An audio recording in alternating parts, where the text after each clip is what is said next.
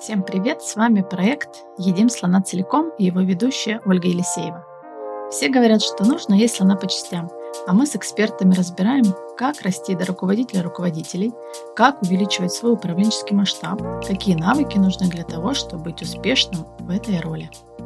И сегодня у меня в гостях Вера, Вера Маневич, с которой мы познакомились тоже на конференциях э, в прошлом году на Кодфесте. И я вам честно скажу, это была история, что это был бар, где было припати для спикеров. И, ну, и я там пришла одна, и так мы все немножко познакомились. И я, ну, там, тусовка айтишная, да, в основном преимущественно разработчики. И, и тут говорят, ну, вот Вера, HR. И ну, я была реально поражена, потому что все равно э, ну, какая-то коннотация есть там. HR нужны, HR не нужны. А тут вся тусовка вокруг Веры так активно общается. Думаю, вот это интересный человек. И то есть это действительно, Вера, ты для меня ассоциируешься с тем человеком, который действительно уважает в этой тусовке.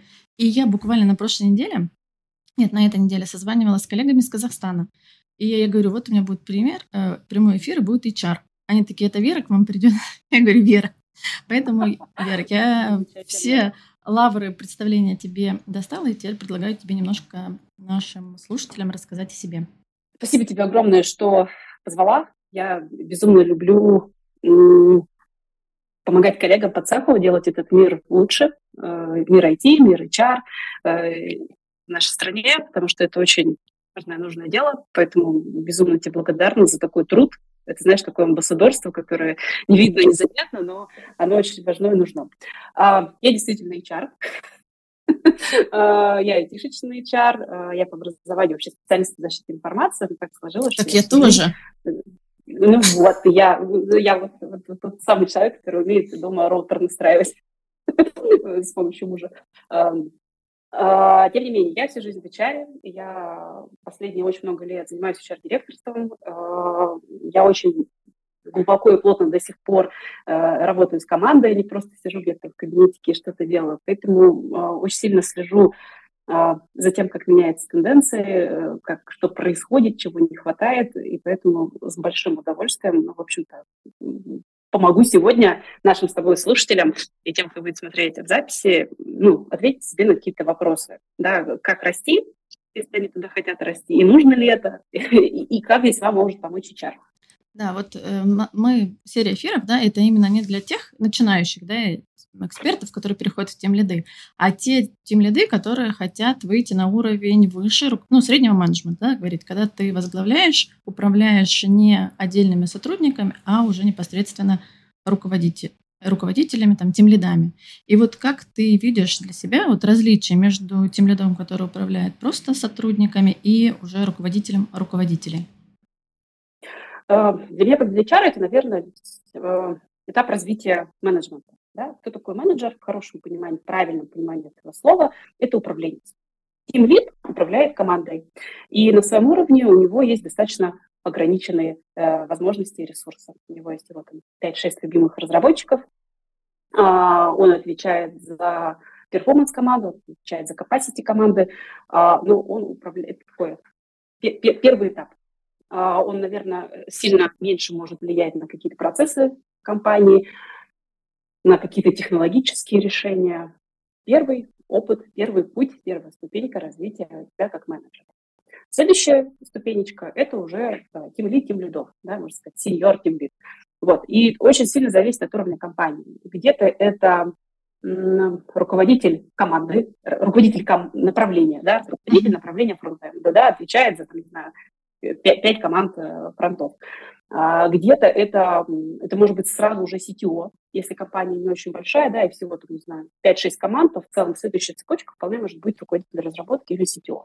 Поэтому очень зависит от структуры и от масштаба компании. А если говорить про какую-то большую компанию, то вот Team Lead, руководитель, там, например, разработки или э, руководитель направления, потом бывает delivery менеджер, который отвечает прям за большие куски в продукте, и потом уже CTO там, или директор IT, например. Поэтому Team Leadов – это следующая цепочка, которая очень сильно отвечает, наверное, различает за ну, вот эти зоны ответственности.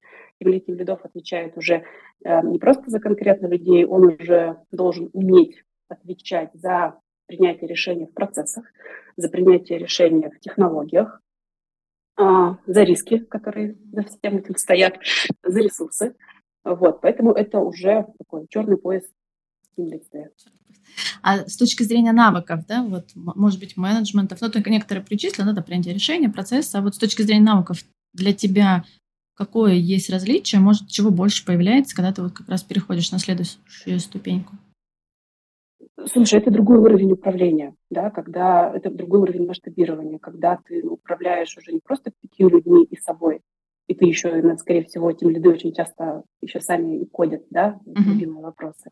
А сколько процентов э, надо писать код?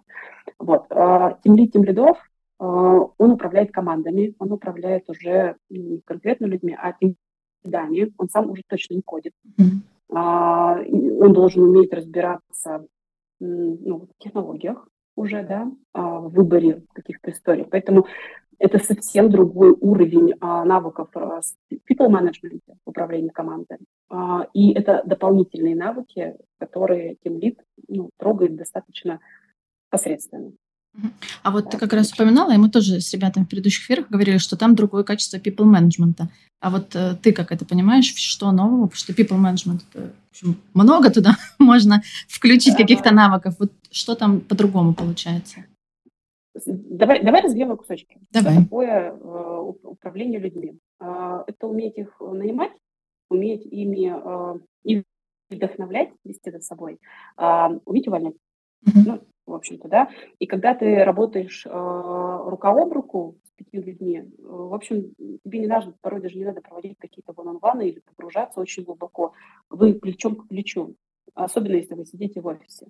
Если ты управляешь командой уже, то у тебя есть а, прямое взаимодействие только с тем рядами, и тебе тут очень важно уметь правильно отстраивать с ними взаимодействие, чтобы понимать, что происходит с командами ниже, при условии, что ты с ними можешь не прикаса- прикасаться, да, то есть ты должен уже а, спрашивать, как дела, и узнавать, а, как а, у самого тимлида, и через правильные вопросы уметь понимать, как дела в команде все ли люди в команде заряжены, а, справляются ли они задачами, а, хватает ли им каких-то доступов железа, технологий и так далее и тому подобное. Поэтому вот это такая более а, широкая история, которая приходит с опытом.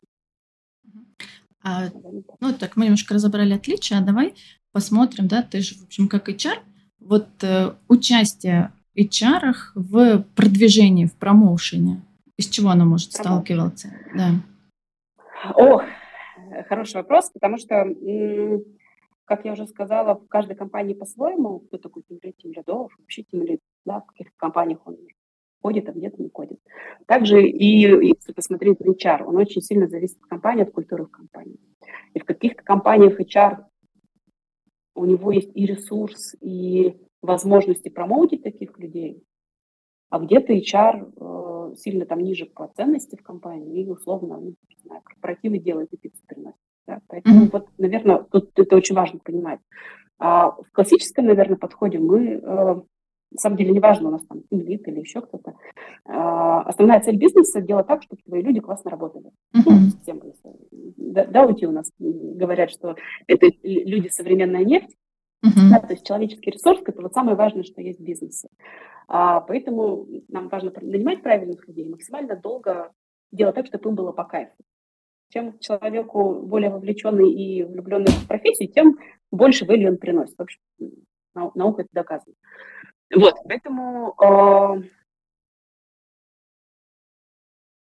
тут очень важно, э, ну, это помнить как данность, и, соответственно, неважно, какого у нас грейда или профессии человек, задача HR – этот карьерный трек ну, человеку подсвечивать и вести его.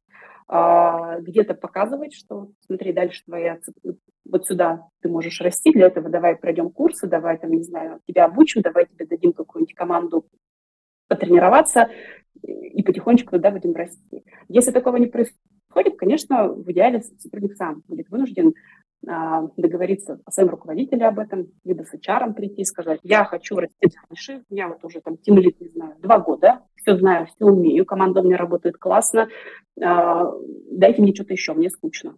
Uh-huh. Ну, по, по классике, да, и тогда там, там, не знаю, CTO или HR может пойти помочь нащупать эти возможности.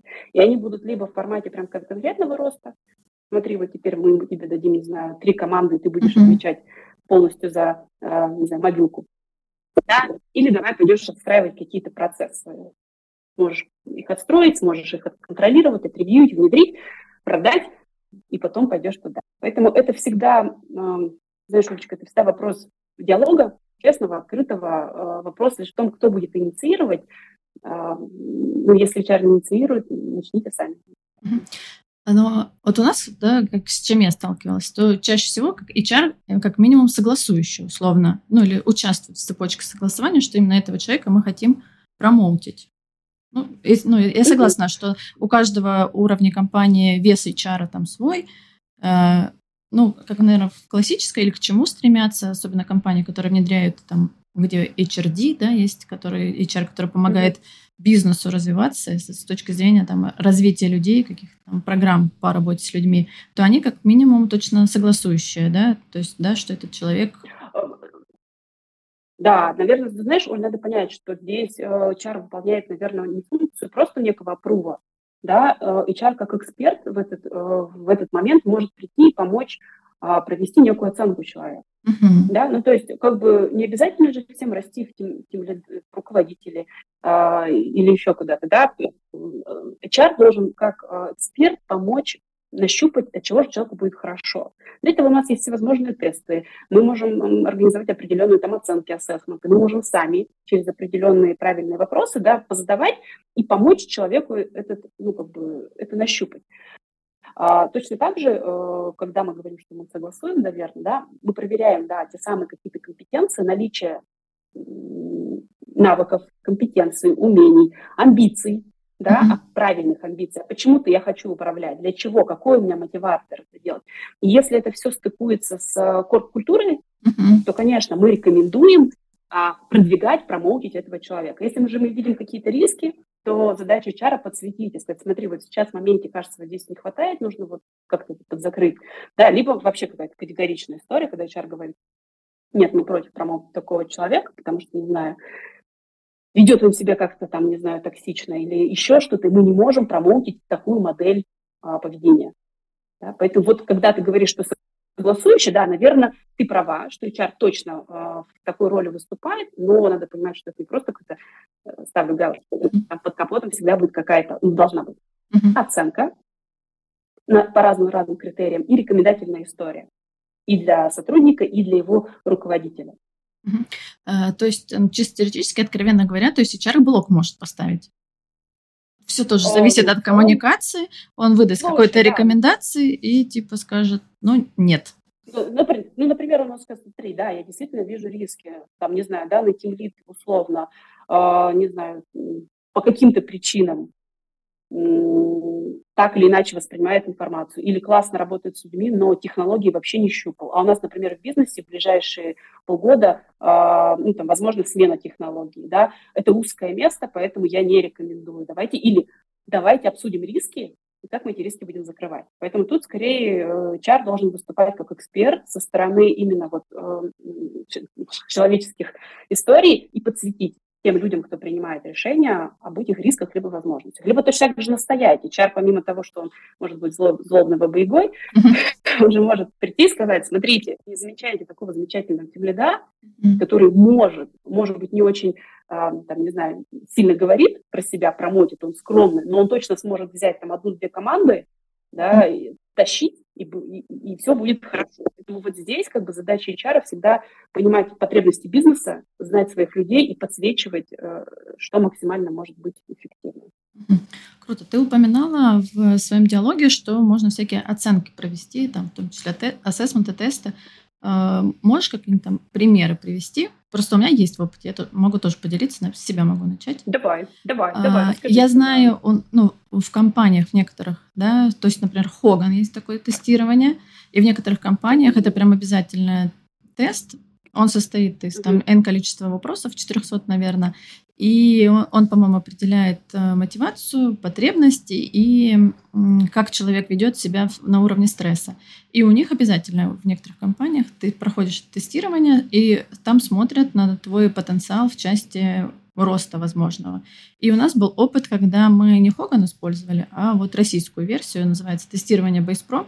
Ну, мы просто одно, mm-hmm. заодно провели полное тестирование там руководителей по желанию, да, то есть это не навязанная история была, но, в общем, всем очень понравилось. И в том числе делали для хайпо, high potential сотрудников, и через это мы смотрели, у кого есть потенциал вот э, с перехода из роли в эксперта в роли руководителя.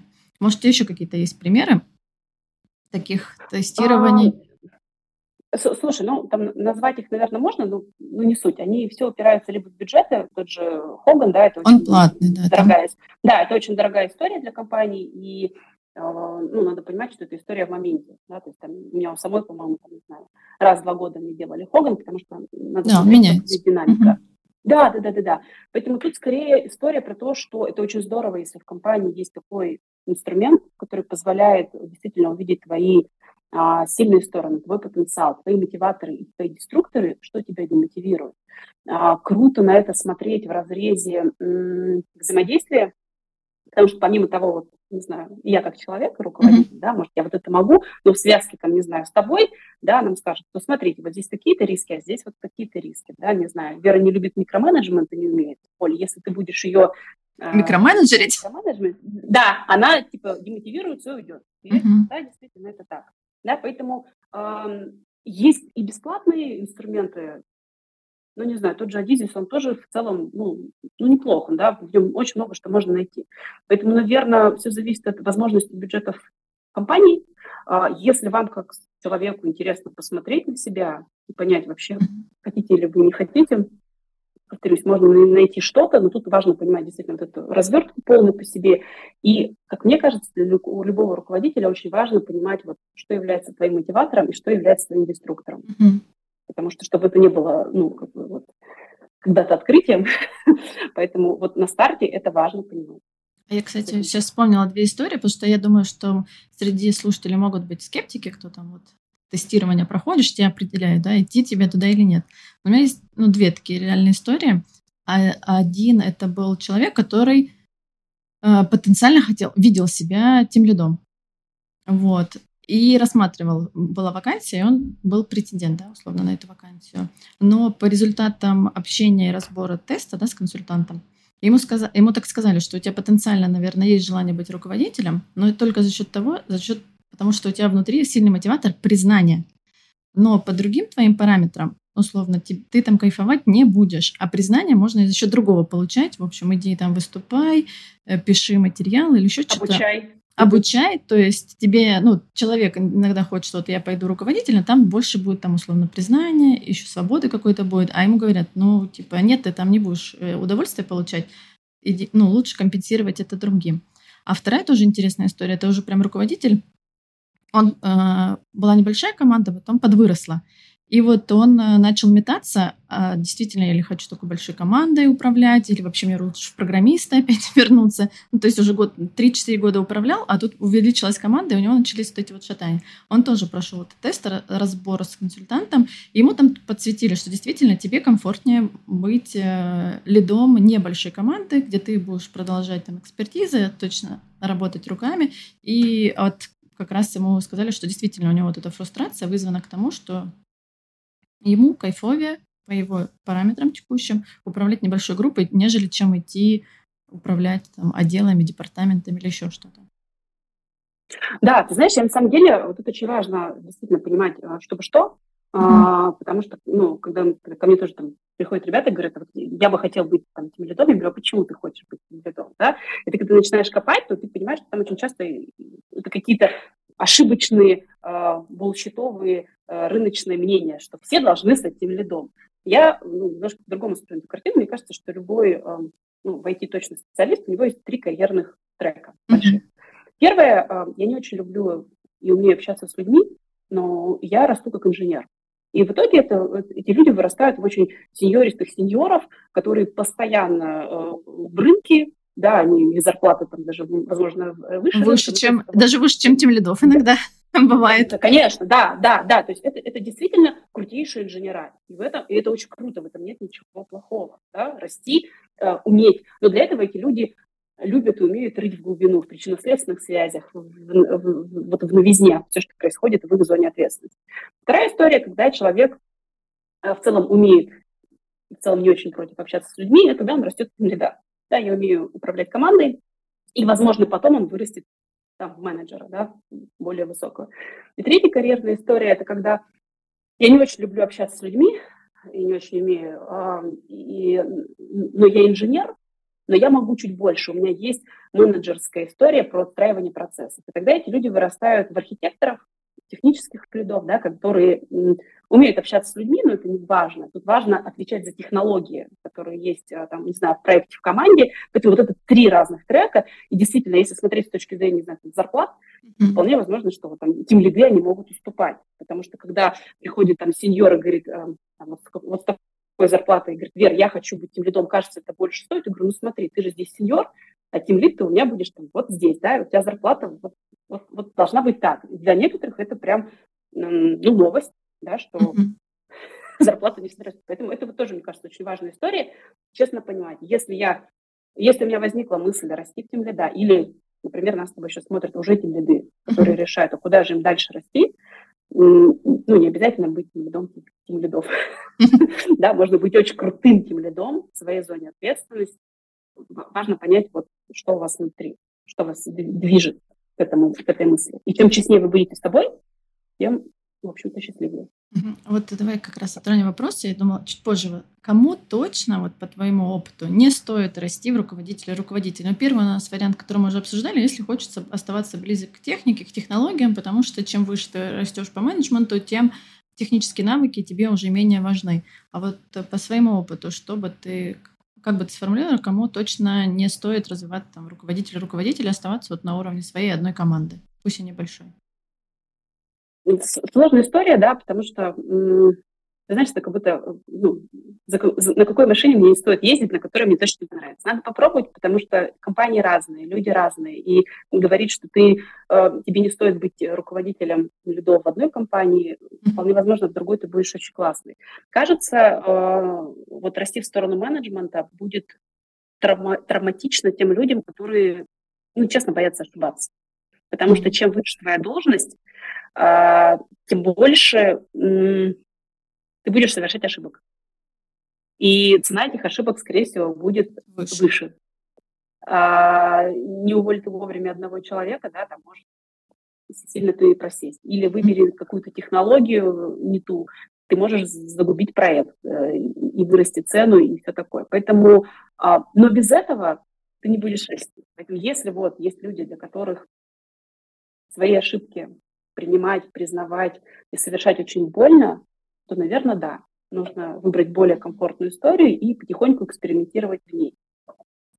А если для человека будет травматично общение с разными людьми, потому что чем выше твоя роль, помимо того, что ты будешь управлять пятью лидами, у тебя появится куча смежников, которые не похожи на айтишников, маркетологи, пиарщики, главный бухгалтер будет приходить к тебе с чем-то. И это совсем другие люди. Да, у них совсем другая, там, не знаю, культура, история. И в этой роли тебе может быть не очень комфортно. Да? Поэтому вот, наверное, это про, опять-таки, это же про рост. Мне некомфортно когда? Когда я ну, вынуждена выходить из своей границы, но от этого я расту. Uh-huh. Поэтому вот очень важно посмотреть на свой опыт, не знаю, вспомнить и, и понять, легко ли ты это переживаешь, доставляет ли тебе это энергию, вот, mm-hmm. да, справиться с трудностью, кайфануть и идти дальше. Или э, тебя это отжирает энергию, ты в растерянности, и ты потом, ну, в общем, тяжело тебе искать почву. Вот это, мне кажется, очень критичная история, а все остальное э, Наживное. знаниями, навыками. Да, да, да, да, это остальное совсем можно справиться. Слушай, тогда у меня следующий вопрос. Интересно. Э, бывает же так, да, что это можно даже разобрать и в разрезе тем лидов, все равно, мне кажется, очень интересная тема, и в разрезе там руководителей руководителей. Ты говоришь, ну, нужно пробовать, да, чтобы понять, твое, не твое. Вот ты попробовал, но это оказалось не твое. Вот возможно ли и существуют вообще такие кейсы, что человек остается в той же компании, уходя с должности там, руководящей обратно в эксперта? А, слушай, у меня куча примеров и таких, и таких скажу тебе честно. Я пыталась, готовиться к нашему с тобой сегодняшнему подкасту, mm-hmm. а, пособирать как-то кучку, поискать какие-то паттерны, и, к сожалению, я их не нашла. Mm-hmm. А, ты знаешь, я, а, когда ко мне приходят люди, или я участвую в таких, ну, каких-то промоушенах, я всегда стараюсь это обсудить на берегу. И я прям честно говорю, а представь, что у тебя не получится. Вот прям сейчас, вот давай, мы сейчас тебе делаем там, не знаю, миллион, у тебя не получится. Что будет с тобой? Как тебе будет, да? И если мы это можем проговорить, эти варианты, уже хорошо, да, сейчас, ну, вернусь назад. А кто-то говорит, слушайте, ну, вообще невозможно, если не получится, конечно, я встану, уволюсь и уйду. Правило, например, встанет, уволится, уйдет, уйдет в какую-то другую команду, уйдет разработчиком, э, немножко сказит информацию о причинах ухода, и, ну, но это опять-таки про то, что человеку так экологично. Вот, поэтому я точно видела примеры, когда мы пробовали, у человека не получалось, а мы помогали ему назад вернуться. Вот, но, как правило, в таких моментах мы не просто навешиваем ему руки и говорим, вот тебе пять команд, через полгода встретимся, да, мы потихоньку даем какие-то задачки, нагружаем и смотрим, как идет, чтобы ну, не случилось какого-то фиаско, потому что в этом случае, это, в общем-то, страдает бизнес человека и команда команде потом будет очень сложно будет тебе уже верить, они скажут, ага, вы поставили Василия руководителем, он не справился, а мы теперь тебе вообще-то Вера верить не будем. Вот. Поэтому это такая история, сложная. Ну, кстати, на моем опыте все были, к сожалению, кейсы те, когда уходили прямо из компании. Может быть, они очень лояльно, с теплом относились к компании, но все-таки для них... Э, принять, принять это было сложно. Ну да, то есть какая-то такая э- внутренняя, ну, не знаю, эго или еще что-то, да, что это проигрыш, и я лучше пойду тогда пробовать в другом месте, может быть, попозже вернусь, но вот, к сожалению, внутри не оставались. А вот подскажи, вот как можно все-таки ну, там, руководителю, вышестоящему руководителю, там, или даже там, с привлечением HR, кроме как вот э, поговорить на старте, что если не получится, какие у человека есть варианты, там, что мы готовы тебя обратно принять, есть ли еще какие-нибудь инструменты, которые мы можем поделиться с нашими зрителями? Ну, э, я рекомендовала бы, опять-таки, честно понимать, что если есть риск, ну, то есть если ты на старте, как там, знаешь, капитан корабля берешь и чувствуешь, что где-то ты сердечко вибрирует, честно об этом э, проговорить и прям попросить, где тебе нужна будет помощь. Mm-hmm. Да, вот прям, э, не знаю, я вот это вот это умею классно, Вер, но там, не знаю, расставаться с людьми я вообще не умею. Мне нужна будет здесь твоя помощь. И значит, ну, как бы мы в этом месте будем саппортить. Поэтому, ну, это вот про честность с самим собой на старте. То есть если ты собираешься двигаться дальше по своей карьерной лестнице и о чем-то беспокоишься, проговори это вслух. Расскажи это как риск своему руководителю, своему HR, попроси помощи. Тогда быстрее получишь эту помощь. А если сильно рискуешь и тоже переживаешь, или компания, или сотрудник, ну, попробовать какую-то более спокойную схему передачи дел. Ну, вот не сразу с места в карьер, где человек может просто от стресса, да, ну, не выдержать всю эту историю. А дать сразу не пять команд, а сделать какую-то тестовую историю, да, не знаю, затащить какой-то проект, который будет подразумевать взаимодействие, не знаю, со всеми, какой-нибудь UI-кит сделать для того, чтобы он со всеми взаимодействовал, и потом очень явно спросить, как тебе было, где было легко, где сложно. Вот, то есть ты как бы ответственность целиком не отдал, но в то же время есть проект, который очень э, по масштабности ну, похож, но чуть меньше. Вот, наверное, других вариантов, к сожалению, ну, их нету просто. Ну, то есть может не получиться у тебя быть, в, зайти в новую роль? Конечно, у тебя точно так же, ну, не знаю, я HR-директор. Могу ли я сейчас выйти на какую-то, в какую-то компанию на роль, там, не знаю, HR-директора, и, и у меня не зайдет? Может, конечно, может, да, поэтому, ну, то вот тут как бы, как то относиться к этому как к пути, наверное, да, и ну, помнить, что чем больше ошибок, тем выше и быстрее ты вырастешь. А, спасибо большое. А можно еще, знаешь, что хотела тему расспросить? Давай. Для меня вообще тема адаптации руководителей, она в последнее О. время животрепещущая, потому что мне кажется, что очень мало все говорят на конференциях, как важно он бордит э, начинающих сотрудников, ну, новеньких, как мы вкладываем в них инвестиции, что это очень дорого, там, если мы разочаровываемся. Но почему-то очень мало именно э, вкладывает в адаптацию руководителей. Да? А это реально мне кажется, один из сложных переходов, даже если мы возьмем просто переходы экспертов да, то есть, то, как я люблю говорить, это не, это не следующий шаг по карьерной лестнице, это вы просто перепрыгнули на соседнюю лестницу. И вот здесь прям Верно. смена, даже не могу сказать, ну, там, условно, идентичности происходит, то что ты вообще на другую роль с другими навыками, другими компетенциями нужны. И вот как, э, по твоему опыту, это же будет тоже актуально для руководителей руководителей, как выстраивать вот эту вот адаптацию э, сотруд... ну, тем лидов, например? О, слушай, это беда нашего рынка. У нас действительно с каждого утюга мы говорим про адаптацию, но очень часто, говоря про адаптацию, мы просто подразумеваем онбординг от человека в компании. Хотя действительно адаптация – это адаптация при смене роли, при смене команды, э, при любых изменениях человек нуждается в адаптации. Да? У меня там, например, даже есть понятие того, что при увольнении человека команда испытывает определенные эмоции, и она нуждается тоже в определенной адаптации. Mm-hmm. Например, да, ну, э, этого не происходит, как мне кажется, потому что айтишка настолько быстро развивается, что мы как бы с онбордингом, там, извини, как бы, 10 лет над ним работаем, и, и у всех все плохо с ним. Да, но при этом я считаю, что IT-индустрия, я не знаю, может, я не, не права, ну, но все, все, все остальные, то есть она еще передовее, чем все остальные, О, то да. действительно еще больше, ну, относительно всех индустрий, э, даже, может, я даже сузила бы разработку из всей айтишки, потому что айтишка шоу, кто уделяет, начал внимание последние несколько лет качать тему, что, типа, надо вообще развиваться в менеджменте и осознанно развивать нужные навыки, нужные компетенции, а не просто так, что ты самый умный, и теперь будешь задачки раздавать, контролировать. То есть управление — это немножко шире. Да, да. Ну, смотри, тут действительно э, очень часто сейчас адаптация руководителей в компании э, закрывается какими-то обучающими курсами стал таким лидом, или тебя наняли сразу руководителем, тебе дают какие-то доступы на вики или какие-то внутренние обучающие истории, где ты проходишь какие-то базовые вещи, да, как мы нанимаем, как увольняем, а, какие у нас есть грейды и так далее и тому подобное. Это уже неплохо. Адаптация Но это все еще есть редко где. Это, это есть редко где, да. Адаптация топ-менеджмента – это вообще отсутствующий как класс, мне кажется, история. И она считается, ну ты же топ-менеджмент, ты вы, вы, вы, выплывешь. выгребешь. Да, выплывешь. Вот, поэтому, э, к сожалению, это так. Тут я бы, э, у меня все есть э, фантазия э, написать доклад с темой первые 100 дней э, ну, как топ-менеджера, что делать, что не делать, потому что ты упираешься в одну и ту же историю.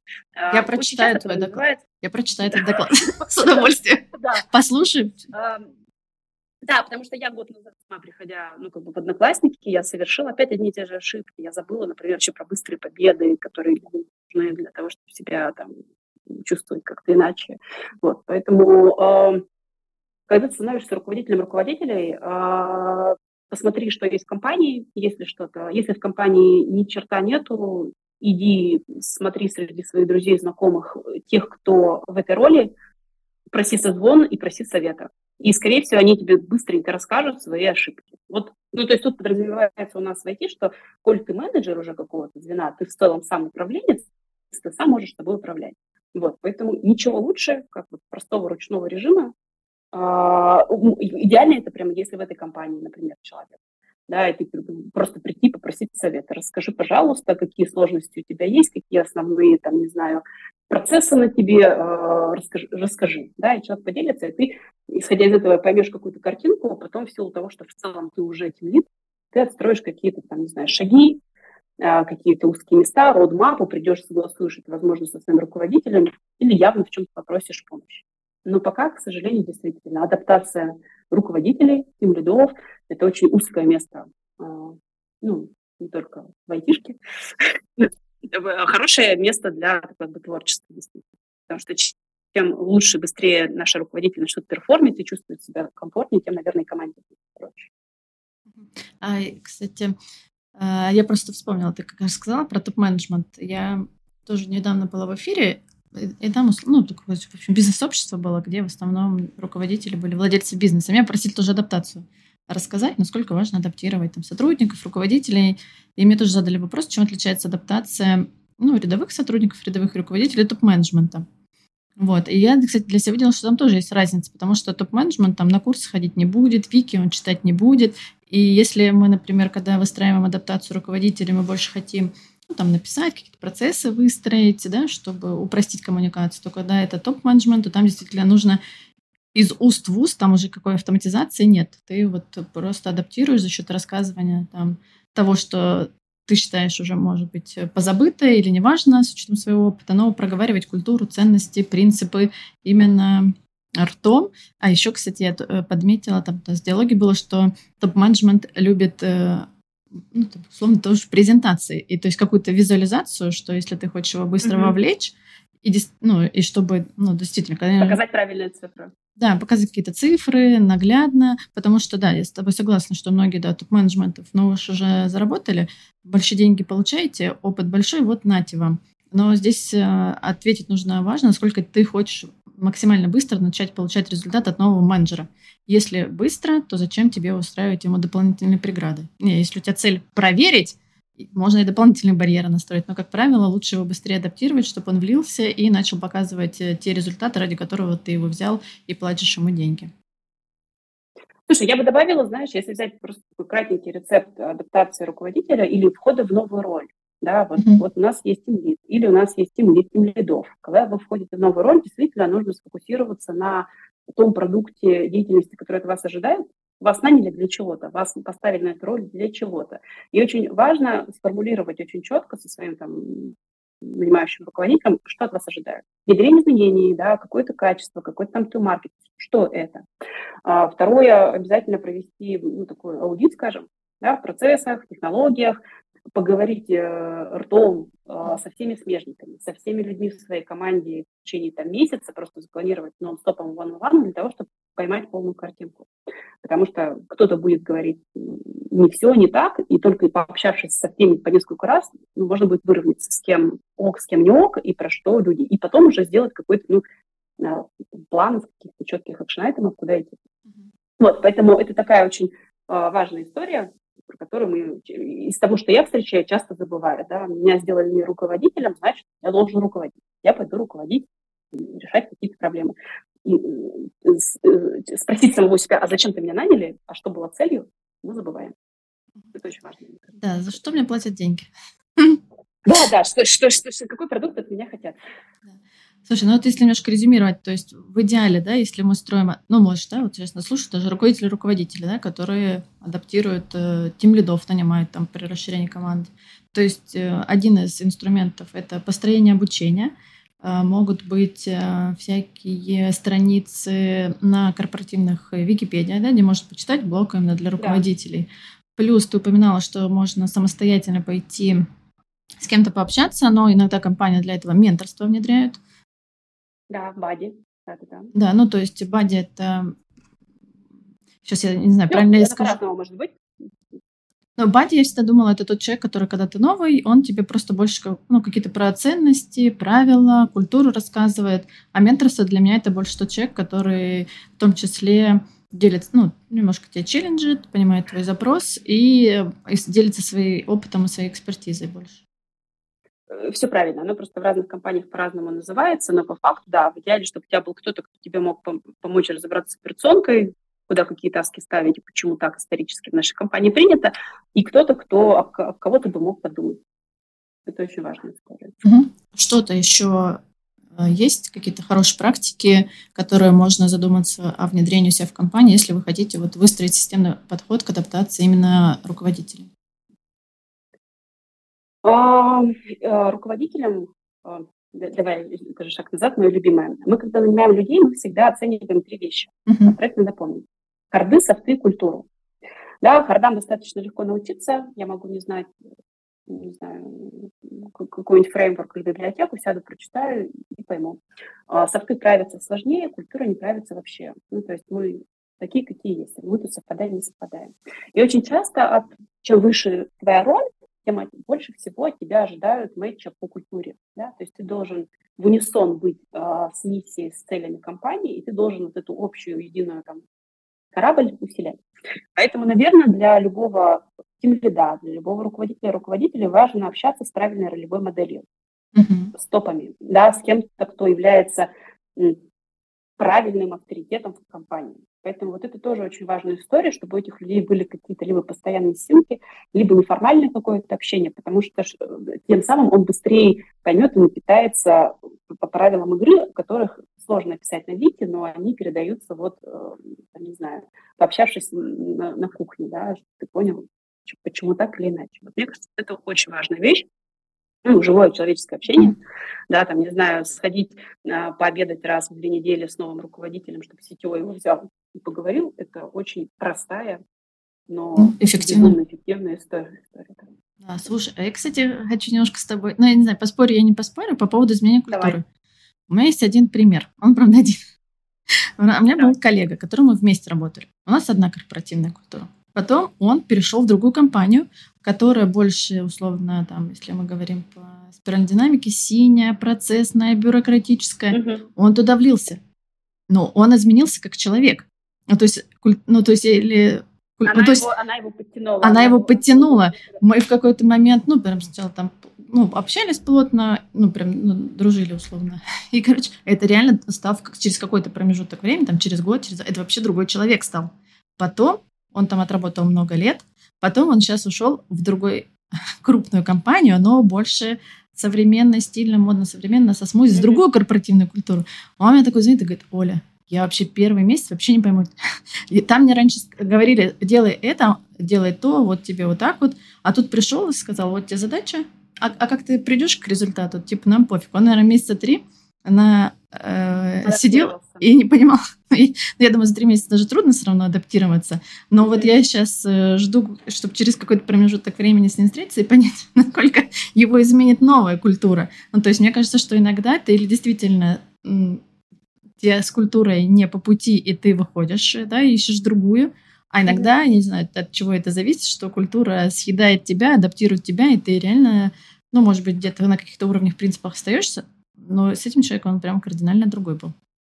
Слушай, там, значит, какие-то принципы, которые для него являются реально коренными, корневыми ценностями, они совпадают. Не знаю, да, там честь, там, не знаю, отвага, честность, ну, то есть оно не меняется. А все остальное, оно для него более показное или адаптируемое. И в этом месте, ну, то есть у него есть там две опоры, на которых он стоит, а к остальным он, он легко может как человек адаптироваться. То есть это скорее про, там, про, про характер, да, про какую-то, ну, внутреннюю историю, это скорее, ну, не то, что исключение, просто у человека таких опор, ну, меньше, но они, наверное, более широкие, да, поэтому, да, такое бывает, когда, ну, как бы оно же бывает очень часто, когда в команду попадает человек, и человек начинает даже по жестам копировать команду, потому что он вот немножко сюда адаптируется. Поэтому среда – это очень важная история. И поэтому что быстрее им лиду, руководителю, руководителю руководителей адаптироваться, нужно общаться ну, вот, с теми ролевыми моделями, которые считаются в компании ну, правильными, давай, дурацкое слово, ну, в кавычках. Я, кстати, немножко ну, поддержу еще или разовью тему менторства, да, то есть мне кажется, вот на своем собственном примере – когда, ну, как круто, когда внутри компании есть, да, кто-то, какая-то э, внедренная практика менторства, может там с другим руководителем попросить тебя поменторить, может быть, даже там с C-level ом, чтобы прикоснуться и понять вообще, о чем они думают, как они мыслят. Но если такой компании нет, то всегда, мне кажется, полезно найти человека, который тебе близок тоже по ценностям. Он может быть чуть выше тебя, уже давно может в роли руководителя руководителей, и вот э, узнать вообще там через его опыт, что там тебя ждет, чего не ждет, и помочь, может даже пройти эту адаптацию. Поэтому это, в принципе, не, не стоит пренебрегать, и мне даже здесь может иногда... Я тебя очень поддержу. Я тебя очень поддержу, потому что действительно, ну, я очень рада, что это есть в айтишке. Я очень э, надеюсь, что это будет просачиваться и в другие сферы э, нашей жизни. Ну, как бы, практически любого человека можно найти в тележке, э, в LinkedIn, на Фейсбуке, написать и попросить помощи. И я уверена, что любой человек либо ее окажет, либо перенаправит. Поэтому не бойтесь стучаться, просить о помощи. Я еще один вопросик э, подготовила. Вопрос, давай, вопросик. Давай, давай, Я просто давай. Э, не, ну, редко с кем могу эту обсудить тему. Вот мне кажется, HR — это как раз тот человек, который мне сможет составить или ответить на вопрос. Да? Есть такое понятие, вот мы немножко затрагивали тестирование, а есть такие, условно, понятия, как метапрограммы. И иногда я знаю, что там HR в том числе адап- ну, смотрят на определенный набор, может быть, метапрограмм, и тоже через них определяют э, способность вырасти вверх. Давай, может, раскроем тему как вот HR Давай, вообще, что такое метапрограммы и какие метапрограммы а, иногда могут смотреть, чтобы определить про потенциальный рост? Э, давай так, метапрограммы – это а, что-то более-менее современная в мире HR, да, то есть последняя появившаяся, наверное, в связи со всеми новшествами на рынке. А, в моем понимании, если сказать по-простому, давайте для тех, кто первый раз такое слышит, это просто а, иное название определенных паттернов поведения. Mm-hmm. Да, вот у нас есть компетенции, я там, не знаю, стрессоустойчивая, я клиент-ориентированная, да, вот у меня такой-то уровень английского языка. А есть паттерны поведения, которые обуславлены какими-то ну, внутренними особенностями, да? Да, да, да, да. Это то, с чем я родилась, да. И тут есть несколько разных ну, взаимодействий. Как-то э, метапрограммах выделяют несколько, несколько направлений, в которых мы их можем посмотреть. Там, как мы классифицируем мир, как я работаю с информацией, э, э, умею ли я, э, как я фокусируюсь на там, сравнениях, какая у меня есть э, мотивация, какая есть референция. Ну, вот это вот основные, на самом деле, блоки. То есть, по сути, э, вот давайте, к компетенциям, к основным мотивациям вот, добавили такое красивое название метапрограммы, которые характеризуют меня как человека, основываясь на том, с чем я родилась, чем мне дано от природы. Вот. А, хорошо с ними взаимодействовать, умеют их оценивать, на самом деле, просто не очень многие компании, потому что оно ну, появилось прям, ну, прям, мне кажется, совсем недавно, ну, вот такое, знаешь, в нашей среде с тобой. Вот, поэтому хорошо с этим взаимодействовать мало кто умеет. А, бежать туда просто потому, что это стильно, модно, современно, наверное, можно, но я была бы более счастлива, если бы все люди, HR и руководители просто классно научились работать со своими мотиваторами и деструкторами. Это уже было бы как бы хлеб. Вот, поэтому, если ты где-то с этим взаимодействовал, расскажи, это будет очень э, прикольная история. А, ну, я чуть-чуть об этом как-то э, косвенно касалась, но мне там показались, есть некоторые, ну да, ты некоторые перечислила, но для зрителей, да, для слушателей, вот, например, мотивация к и мотивация от, это тоже считается одной из метапрограмм. Вы да. типа от чего-то идете или вы к чему-то идете? А, вот я недавно на конференции рассказывала про референцию, да, то есть это внутреннее вот. и внешнее. И здесь тоже типа, важно понимать, если внутренне это вы опираетесь на себя, на свое мнение, на свою экспертизу, и вам ну, не, не на, вы не ищете подтверждения извне. А внешняя референция, угу. когда вот вы все время ждете какую-то обратную связь и оцениваете свой результат через отклик от э, внешней среды, от внешних людей. Но вот с точки зрения руководителя мне понравилась одна метапрограмма, который, ну, э, почему я немножко заинтересовалась, просто когда ты изучаешь такие да. параметры, ты понимаешь, что ты какой-то, и э, легче адап- начинаешь понять, а что другой, другой человек, и легче принимаешь и не раздражаешь, почему вы там друг друга не понимаете. И вот для меня интересный момент был про глобальность и детальность. То есть я себя больше отношу mm-hmm. к глобальным, да, то есть я не очень люблю в детали, и когда э, ну, я это поняла через себя, мне стало проще жить. То есть я, когда мне нужно что-то в Excel сделать, какие-то там формулы посчитать, я просто понимаю, что я сейчас буду э, ну, раздражаться, потому что мне это не очень нравится. Я поняла. Тебя это бесит, поэтому да, и я... Но ты стала проще относиться к другим. Э, да, и я, во-первых, себя настраиваю там определенной музыкой, когда мне надо что-то детальное поделать, но я поняла, что и другие люди, ну, почему они задают вопросы, да, там, в детали уходят? Ну, потому что они меня не понимают, потому что я ему такую картинку нарисовала, а они, типа, а делать-то что, из каких кубиков, да? То есть кто-то шифонер видит, а потом книжечки, а кто-то от книжечек там, к шифонеру. И я поняла, что вот в руководящей иногда как раз э, должности прикольно, когда ты человек, условно, глобальный, а есть рядом кто, ну, вот с другой вот метапрограммой, например, детальностью. Потому что он тебя иногда приземляет и не, не дает улететь куда-то э, в небеса, а возвращает а давай, а ты это учел, а ты это учел, а эти риски учел, и тебя это, получается, не раздражает, вы понимаете, что вы, например, друг друга усиливаете. Поэтому с этой стороны некоторые моменты мне прям очень было интересно поизучать. Знаешь, я, ну, давай, давай так финалить. Э, здорово, если сейчас люди, кто это никогда не слышал, пойдут с этим разбираться. Для меня, для HR, наверное, выглядит как, или как для руководителя, на самом деле.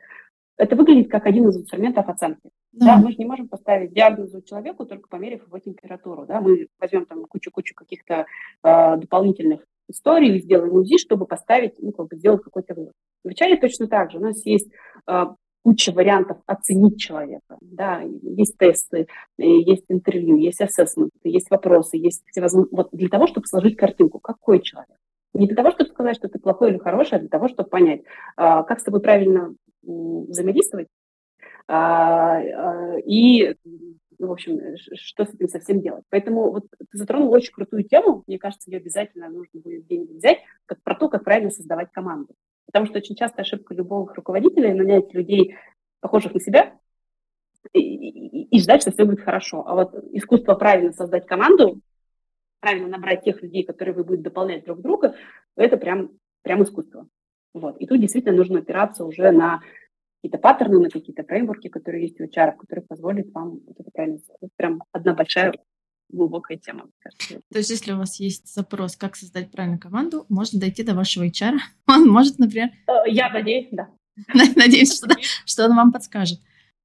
Сейчас, смотри, еще вопрос интересный. Вот ты много, э, мы много сегодня говорили, да, что важно понять свою цель, свою мотивацию.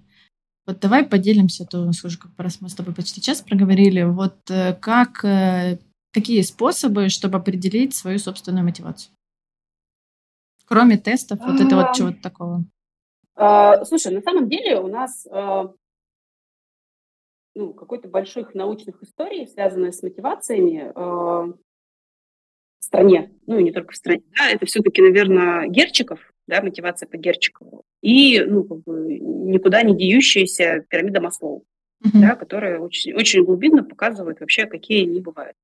Чтобы их определить, ну, можно пройти какой-то тест, ну, тоже там тест по Герчикову, который тебе покажет, что тебя мотивирует. А, ну, главное, если ты сможешь правильно его интерпретировать. А, либо, по сути, ну, понаблюдать за собой, повести какой-то дневничок да, что, я, я что-то делаю, почему, а, или задать себе список вопросов, а, какие бы я хотела задачи решить бы самим собой. Да, я и, понял, этот вопрос волшебный с конференции, ты его говорила. Да, да, да, я его просто обожаю, потому что он тебе помогает вскрывать э, вот как раз э, то, что твой мозг хочет от тебя спрятать. И разложив эту историю, наверное, ты, ну, как бы, в принципе, любой человек сможет попробовать поискать. Если самим сложно, на самом деле, ну, найдите какого-нибудь HR, придите к своим и попросите помочь э, составить карту мотиватора свою, своей команды. Ну, то есть в идеальной картинке мира, конечно, у любого руководителя должен быть четкий ответ, что мотивирует мою команду, как ими управлять. А, потому что очень часто я э, Светлана Иванова, угу. Это э, Библия HR. Библия HR, у нее есть очень хорошее сравнение, когда она говорит, когда мы нанимаем человека, мы молодцы, мы оцениваем, мы успеваем его оценить. Но, там, не знаю, у каждого прибора, у каждого, не знаю, микроволновки телевизора есть инструкция по эксплуатации. Мы очень часто, в силу что, не знаю, мы русские, мы не любим ее смотреть, разберемся сами. И вот с людьми бывает очень часто такая же история. Нанять не наняли, но в момент найма или в целом мы не зафиксировали правила, по которым этому человеку нужно управлять да, где его нужно поддержать, как его нужно похвалить, как его нужно смотивировать, как его нужно дать обратную связь, чтобы он шел. Вот, поэтому это, это очень важно. И, ну, опять можно порекомендовать Свету Иванову почитать про ее искусство задавать вопросы, очень поможет посмотреть Герчикова, что он про это говорит, обновить э, вашу информацию про пирамиду Маслоу, что с ним делать, прийти к HR. Если совсем ну, не знаете, они точно вам помогут это сделать. И это очень сильно облегчит работу любого руководителя на любой роли. А я почему, знаешь, спросила про как определить сам мотивацию, потому что у меня есть ну, предположение, что тебе легче определять мотивацию своей команды, если ты сначала разобрался со своей.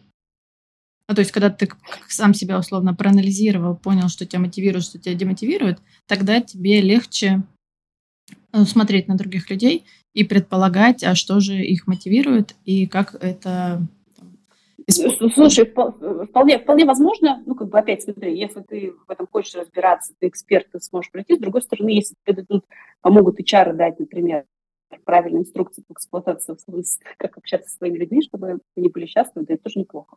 В общем, а, в идеальной картинке мира я всегда говорю, что любой руководитель, он должен очень сильно обладать компетенциями, навыками HR. Да? Мы должны уметь нанимать, вдохновлять, воодушевлять. Это все как бы people story, это все история HR. В то же время, если у вас их еще недостаточно, ну, HR, попросите там подсказочку. Да, поэтому я везде... Я лично, моя позиция, что HR — это лучший друг тимлида и лучший друг руководителя, и действительно он может многому чему научить. И особенно, когда на старте, когда ты переходишь только из эксперта в тимлида, мне кажется, там как раз с точки зрения подбора, там, сопровождения увольнения. Вот я всем рассказывала про твой доклад, про офбординг, да, потому что многие говорят про анбординг, э, но мало кто говорит, э, как вообще экологично расставаться. Важно учиться, учиться вольно, да, да. А как твоя книга поживает? Когда ее свет? В процессе. Я, я, я очень надеюсь, что я успею в этом году. Ну, то есть я, правда, ее пишу, просто вот в силу того, всяких, всяких доп. активностей, ресурсов на нее не всегда хватает. Я очень хочу сделать, да, такую полезную, бесплатную историю для наших коллег, для того, чтобы мы по-другому относились к этой истории. И она будет я думаю, что в любом случае... Посвящена увольнению, правильно же? Да, абсолютно полностью про то, как это пережить, почему важно это уметь делать и как это, в общем, э, как, как это жить спокойно, даже умея увольнять людей. Вер, а Я думаю, что если будут какие-то вопросы, мы с тобой же в любом случае можем потом на них ответить. Да, да. все так. А сейчас, Вера, в заключение у меня есть вопрос, который я собираю, условно, давай, библиотеку, давай. рекомендацию книг, mm-hmm. которые, ну, Светлана Иванова тоже почитала, давай еще какую-нибудь, которая вот в поддержку нашей темы нашего эфира. Слушай, я считаю, что тоже, знаешь, для меня, наверное, она очень классическая, но точно полезная, трудные диалоги, mm-hmm. ну, как бы must У меня она, она мне лежит такая нас и смотрит на меня в бумаге а, подаренная. А, она, она точно поможет. Это mm-hmm. такая история, которая базовая, ее можно перечитать несколько раз, и полезно будет точно любому лиду и сотруднику. И второй вопрос Чтобы тоже, логично общаться. Давай. Который давай. я тоже всем стараюсь задать, э, что вот некоторые руководители, да, может быть, ну и даже тем лиды не вкладываются в развитие нижестоящих, потому что у них есть боязнь, что их подсидят. Угу. Так ли это? И что с этим делать? Слушай, наверное, если такой страх есть у руководителя, то для меня, для как HR, наверное, признак того, что у меня руководитель еще и сам немножко, ну, еще есть куда расти, развиваться. А, зрелый руководитель должен хотеть нанимать людей умнее себя, да, э, для того, чтобы они, они, они разбирались и делали свою зону ответственности максимально экспертно и лучше, а задача руководителя все-таки управлять этим. Да? Поэтому если вдруг вы боитесь, попробуйте разобраться со своими страхами. Вы боитесь чего? Что вы останетесь без работы, что кто-то вас подсидит. Ну, фокусируйтесь на том, чем вы хороши. И, возможно, ну, если кто-то будет лучше, чем вы разработчик, это замечательно. Да? Ваша энергия идет на что-то другое. Вот, другое дело, что если э, по итогу вы поймете, что все-таки вы хотите быть хорошим разработчиком, а не тем лидом, тогда, возможно, это как раз страх про то, что вы не в своем месте. Но в идеальной картинке мира, да, наверное, любой руководитель, чтобы расти, развиваться, да, должен стремиться нанимать умнее, взрослее, экспертнее себя людей, твоя жизнь э, была проще и ресурсы освобождались на что-то еще. Я сегодня просто сейчас раз... Это не запланированный вопрос. Утром статью читала, Давай. что... И вот мне интересно, да, как раз а, тебя как HR спросить, что, ну, там, чем выше ты поднимаешься, тем э, вакансий меньше становится, да, а людей, условно, ну, не факт, что меньше. И вот как, по твоему мнению, насколько легко, если ты там, если ты остаешься экспертом, разработчиком, да, или там специалистом, ну, любым, тебе, скорее всего, проще, особенно в IT, это все равно остается рынком соискателя, ты будешь выбирать, тебя будут, в общем, с руками и ногами куда-нибудь хватывать. А вот что происходит mm-hmm. с рынком руководителя, когда ты хочешь, например, перейти из одной в компании в другую или на уровне топов? Вот ты как бы прокомментировал этот вопрос. А, действительно, чем выше ты как руководитель, тем твой а, путь выбора новой работы будет дольше. Да? То есть не зря там говорят, что топ-менеджеры в целом могут там, менять работу, там, не знаю, полтора года. Да, это нормальная история, потому что э, перечень таких вакансий, он в целом, ну, там, может быть вот такой, да, и ты должен еще сойтись э, по культуре, ты дол- вакантное место должно быть, Поэтому, да, это действительно так. А, говорит ли это о том, что, ну, то есть, если ты, условно, специалист уровня, не знаю, сеньора, медла, лида, да, ты работу найдешь в целом ну, в течение месяца, да, у тебя будет несколько офферов. Чем выше, тем это может быть дольше, ровно потому что таких предложений немного на. Но если ты действительно как бы экспертен, я уверяю, что ну, рынок тебе выдаст возможность, потому что ну, компании точно так же развиваются. И крутые, классные управленцы, ну, их точно так же там за уши вытаскивают и не пропускают, но медленно. А вот э, зависит, мы тоже проще вспомним в прошлом эфире, условно, ну, ты проработал в одной компании, да, в какой-то, ну, там, сфере, культуре. Насколько вот э, тяжело переходить именно руководителем в другую компанию, э, в другую, там, ну, культуру, конечно же, я понимаю, лучше проверять, да, ну, например, в другую сферу. Или ты всегда сужен э, там, где ты, условно, начинал и имеешь больше компетенций? А, Все зависит от человека, что им движет, да, какой у него мотиватор. А, вот я год назад, когда закончила работу в зарплате.ру, я была HR-директором зарплаты.ру группы компании HeadHunter а в городе Новосибирске. Я прожила 20 лет. И когда я закончила работу, я пришла к семье и честно сказала, дорогие моя, моя семья, я работу, чтобы мне было интересно, в Новосибирске не найду. Да? Ну, то есть позиция там, HR-директора может быть там, в двух компаниях, и обе эти компании мне неинтересны. Вот, поэтому, кажется, надо переезжать да, то есть у меня, ну, я понимала, что мне что-то нужно будет менять. Я сказала, да, конечно, да, и вот мы там по итогу поисков оказались э, уже как год в Петербурге живем. А, поэтому моим мотиватором было найти что-то интересное для меня.